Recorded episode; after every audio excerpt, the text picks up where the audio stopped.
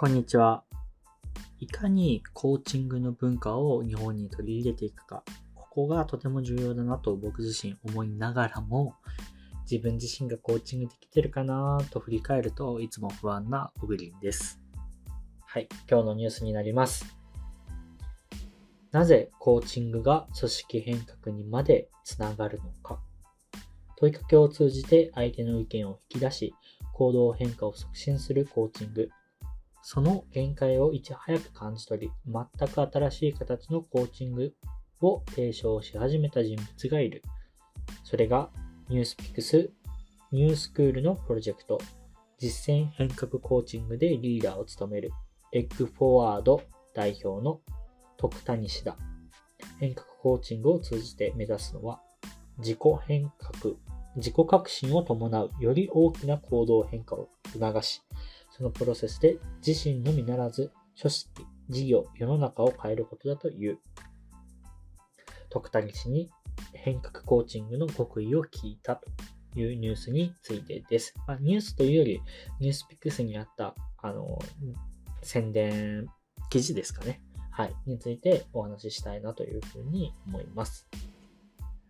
はい。まず変革コーチングって何だっていうところに対して、あの、徳谷さんは、より潜在的な本人すらも気づいてないことを浮き彫りにし、目指すところを定め、そこに向けて行動変容を促します。さらには、変化を本人のみならず、組織全体にも波及させていくアプローチです。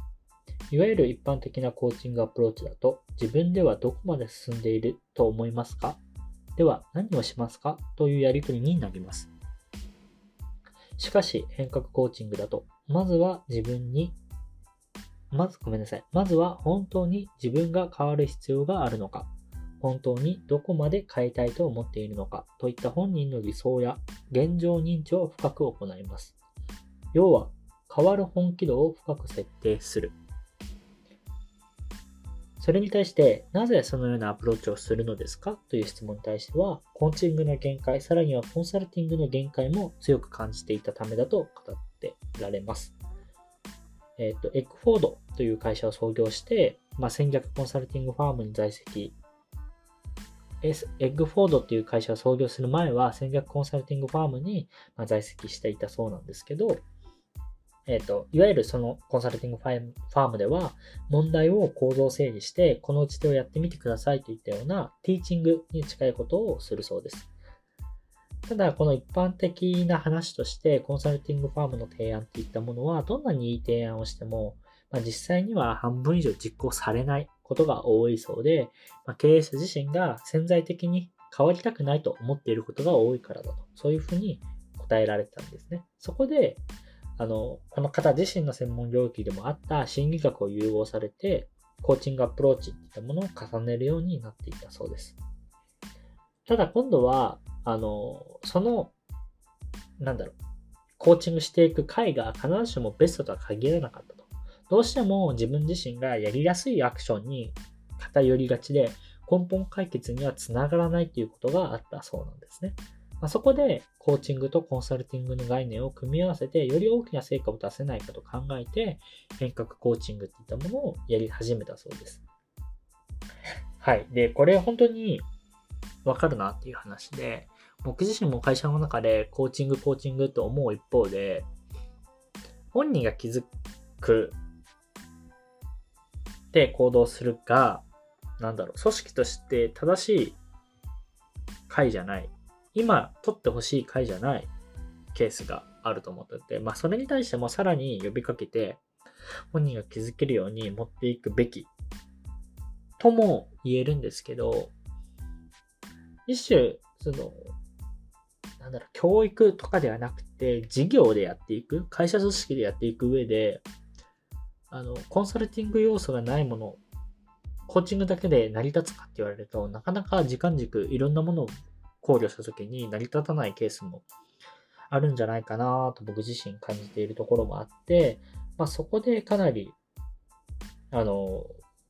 この変革コーチングっていったものが面白いなと思って僕自身は見させてもらいました。はい。で、なんか、この違いは具体的に何が一番違うんですかって聞かれた時に、この方は、なぜ変わるのか、どこまで変わるのかを対話アプローチを通じて具体化していくと。そこが、まあ、最も違うんですと。目指す未来に初めてここまで向き合ったっていうケースも、まあ、多いということで、あの、本当にこの、なぜあなたは変わりたいのとか、どこまで変わりたいのっていうところを、しっかりアプローチしていくっていうところが、まあ、変わる、変わると。で、あとは、あの、あなたはどうしたいですか？じゃあこうしますね。じゃあそれやってみてくださいみたいなところを投げかけて終わりなわけではなくて、しっかりと後工程を伴走していくっていうやり方らしくって、そもそもじゃあどうしたらいいの？とか、じゃあそれプロに相談したらいいよね？ってプロをつなぐとか、客観的な意見手に入るように、客観的な誰かつなぐよとか、そういったことまでちゃんと伴走していくっていうようなやり方らしくって、あ、これって結構僕参考になるなと思ってて、まあ、コーチングの要素はなくさずに、あのいわゆるコンサルティングな要素も入れつつ、第三者の意見も聞いて、ただこの第三者の意見を聞くっていうのも、本人から出てきた want であれば、適切な場合もあると思いますし、あの、A さん、B さん、C さんみたいな形で、あの、自分たちが持っていきたい会に近い人をつなげることで、いわゆるコンサルティング的なものになりつつも、本人は、あの、なんだろう、しっかりと、こうありたいっていうところ、じゃあこうだよね、みたいなところをしっかりあの整理していく。で、これ僕も完璧に理解できてないですし、多分実践できないんですけど、なんとなく言わんとしていることはわかるなっていうところで、うん、なんか、やっぱコーチングだけでも、コンサルティングだけでも不十分だと思いますし、そこに対してどうアプローチできるのかっていうのは、結構、あの、今後、皆さんが大切になっていくんじゃないかなと思ってます。なかなか今の社会では、もうティーチング、ティーチングの文化が先行しすぎたせいで、今度逆でコーチング、コーチングってなって、でもやっぱこのバランスが重要で、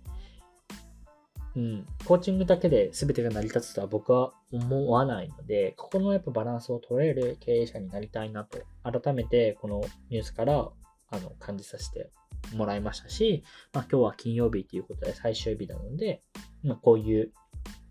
トピックを扱うのも面白いかなと思ってあの選ばせてもらいました。はい。ぜひ皆さんもコーチングとかティーチングとか難しいんですけど、自身のその発言とかがどういう傾向にあるかな。で、やっぱり、あの、ティーチングに寄ってると、それって本当に聞いてる側は納得してるのとか、そういうところの視点を持ったりしてみると、一個視点が変わると思いますし、逆に、あの、問いかけるケースが多い時っていうのは、本当にそれって、その人の出した回が、あの、個人にとってだけじゃなくって、組織全体としても正しいアプローチなんだろうかとか、そういったことも考えると、じゃあ、もっと違うアプローチもっていうような、まあ、いろんな思考回路をしながら、あの、対話をしていくことが、とても組織にとって大事なんだろうなと思います。はい。今日は長めの音声になりましたけど、これで終わりにして、また来週皆さんにお会いできたらなと思います。ありがとうございます。では。